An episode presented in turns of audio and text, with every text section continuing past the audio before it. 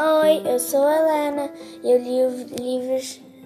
Eu li o livro Histórias que Acabam Aqui. E, e, a história que eu mais gostei foi a da, da Bruxa Saladina, porque ela fala de amizade e eu gostei muito do final dela, porque a, a amiga dela, que era uma fada, jogou um pó dourado para todos ficarem doentes e colocou um feitiço na cabeça da amiga para ela resolver, para ela ficar famosa. Tchau!